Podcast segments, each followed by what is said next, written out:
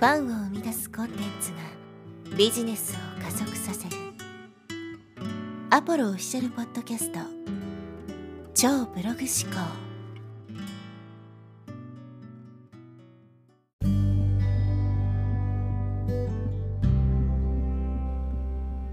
こんにちは、ポロです。今日はですね、無敵のビジネスというテーマでお話していきます。実は、えー無敵のビジネスというものがあるんですけど、えーどういうビジネスかご存知でしょうか？これからの時代はですね、この無敵のビジネスをやる人が生き残っていく時代になっていくかなと思います。一般的にまあ無敵のビジネスというと例えば大企業とかね、まあ、今で言うなら例えばアップル、グーグルとかねアマゾンとか、まあ、そういうところが無敵なイメージがありますけどもまあ確かにね強いといえば強いんですよ。最強は誰かって言われたら今言ったみたいなね GAFA とかそういうところが、まあ、最強とね言ってもいいかもしれないですけど最強と無敵は違うんですね。でそのことについて、まあ、今日はですねお話ししていきたいと思います。でなぜ最強ではなくて無敵である必要があるのかってことなんですけど、まあ、無敵っていうふうにですね言うとまあうん確かに最強っていうニュアンスが含まれてるんでちょっと混同してしまいがちなんですけどえ違う言葉に置き換えてですね、え言うならば不死身のビジネスです絶対に死なないビジネスっていうものが、まあ、これからはですね、本当にあの生き残っていく。まあ、当たり前ですけど、死なないですから、生き残っていくのは当然ですよね。特に今、このコロナウイルスの状況を見ていても分かる通りですね、やっぱりこう景気がドカンと落ちたりとか、えー今みたいにね、こういろんな自粛とかで人々の経済活動が止まってしまった時にですね、この最強のビジネスをやってる人たちがどうなってるのか？もちろんその IT 関連の企業とかっていうのはねコロナの影響あんまり受けてないので特にこう業績がガタ落ちしたとかっていうことはあんまりないと思うんですけど、まあ、普通のこう老舗のね、えー小売店とかあるいはまあ今だったら旅行会社とかね、えー航空会社とかもそうですけどそういうところがどうなってるのかっていう話なんですよ。確かに彼らはその業界においては最強だったかもしれないですけど無敵ではなかったんですよね、うん。コロナという敵に負けてしまった。で何が問題かというと最強のビジネスをやっている人たちはですねこういうコロナとかが発生した時にすごく大きなですね赤字を抱える可能性があるわけですね。業績が良ければその人件費とかね、えー例えばそのオフィス代とか固定費とかですね、うん、もろもろそういった、えー毎月かかるようなコストを、まあ、当然払うことはできるわけですけど最強のビジネスっていうのはそれだけそこに抱えてるスタッフの数も多いわけです。つまり業績が悪くなるとそれだけ赤字が大きくなっていくわけですね。で今そういう大手企業も、えどんどんね人員を削減していったりとかしてますけどそれでなんとかねこう生きながらえてるというか、うん延命しているみたいな感じじゃないですか。でももし仮にですよこの状況があとね1年2年続いてそれでも耐えれるのかっていうふうに考えるとちょっと厳しいと思うんですよ。うん図体がでかいがゆえにですねその小回りも効かないというか、えー一緒にね倒れてしまうわけです。だから最強のビジネスっていうのはですねある意味でこういう何かあった時に一発でドカンと倒れてしまうぐらいのまあダメージがあるってことですね。でこの無敵のビジネス不死身のビジネスって何かっていうとまあ個人ビジネスですね。僕たちがやってるみたいなもう自宅で、えーパソコン一つでねビジネスやってるみたいなもの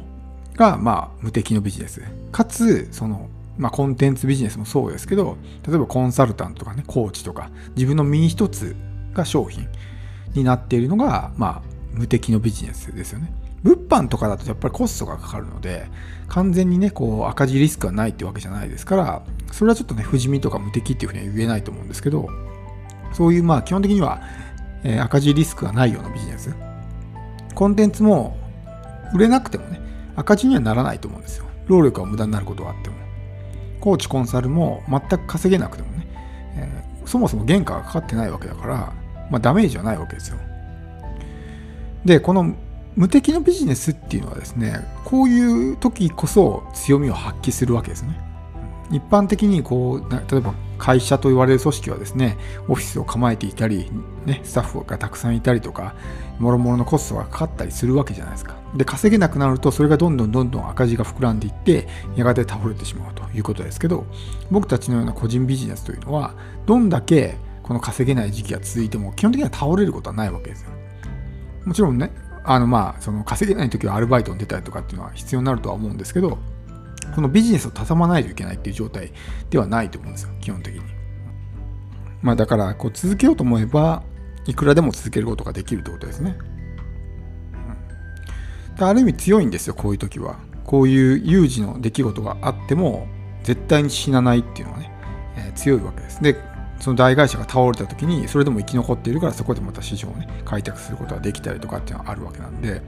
まあ、これからビジネスをやっていこうっていうふうに考えるんであればこの個人でできる、まあ、無敵のビジネスを選択するのがいいかなと思います。仮にですね、まあ、商品が全く売れなかったとしてもそれで会社をね畳む必要はないわけじゃないですか。ってことはどういうことかっていうと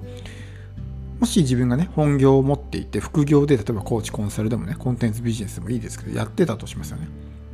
まあ、稼げなかったらまあ本業の収入でなんとかすればいいし稼げたらそれがまあプラスアルファで収入が増えるみたいな感じですよ。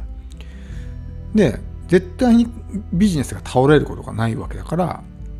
ね自分が諦めない限り5年だろうが10年だろうが続けていくことはできるわけですよ。っていうふうに考えると長期的スパンで考えるとね結構そのチャンスはいくらでもあるというか自分が辞めない限りいくらでも続けることはできるわけですよ。やっぱりその最初のうちっていうのはですねビジネスってのはうまくいかない時期が長いんですけどずっと継続してやってるうちにチャンスがやってきたりとかね自分の経験がまあ身につくんで徐々にこういろできることが増えてきたりとかするわけです。だからこう単発的にですね短い視点で物事を考える人っていうのは半年とか1年やってうまくいかないはいやめますってやめちゃうんですけどやっぱりそんな早く結果が出るわけがなくてビジネスってねやっぱり数年からね、え10年単位ぐらいでやっぱ見ておかないといけないわけですよ。なんでいかにこのね長期的に生きながらえることができるのかっていうのは大事なわけです。そういう中で最強のビジネスは何かあったら倒れる可能性がある。でも無敵のビジネスは何かあっても倒れることは基本的にはないわけですよ。なんでこういうビジネスを選択するとこれからもですねどれだけでもこのビジネスを続けていくことができる。今後5年10年15年20年とやってたら、まあ、当然チャンスも出てくるわけじゃないですか。で少しずつでもいいからやっていたらそれがね徐々に徐々に拡大していくと思うんですよ。最初はね最初の1年はほとんど稼げないとか例えば年間に1件しか売れないとかコンサル売ってたけど年間1件しか売れない。でもそれでも例えば20万円の収入が入ってきたらそれだけでもプラスアルファだと思うんですよ。で2年後には2件40万とかね3年後3件60万。でもちょっとずつ拡大してるしそういうことすることによって自分の実績も積み上がってくる。で5年10年スパンで考えると結構なビジネスになっていくわけですよね。なので、えやっぱりこのコロナウイルスを見ていて思うのはですねいかに大企業といえどもこういう状態になったら太刀打ちできない、まあ、業種にもよるとは思うんですけどそうするとやっぱりその図体がでかいことですねが逆に裏面出て倒れてしまうということなんでですけどこれからはだから個人にすごくチャンスがやってくると思うんですね。各個人が、小さい規模でいいからビジネスをやるっていうのが、まあ、主流になってくるかなと。どんなに彼らが大企業は僕たちを潰そうとしても潰せないんですよね。死なないから。だって収入がゼロになっても死なないわけですから無敵じゃないですか。だから絶対にその勝つことはできなくても負けることは絶対ないということです。倒れてそこでね自分が諦めたらダメですよ自分が諦めたらダメですけど諦めない限りは絶対に死なないので、ゲームとかでもねそうじゃないですか無敵のやつってまあある意味最強ですね。そのステータスが低くてあんまり強くなくても無敵のやつってまあねすごいじゃないですか。絶対どんなに攻撃してもやられないみたいな。そういう状態ですよ。なので、えー、まあこういうビジネスやってる人まあ、僕みたいなコンテンツビジネスやってる人も本当にね一言お伝えしたいのは諦めるのが早すぎです。本当数ヶ月やっても結果出ませんっつってやめちゃうのはもったいないんで、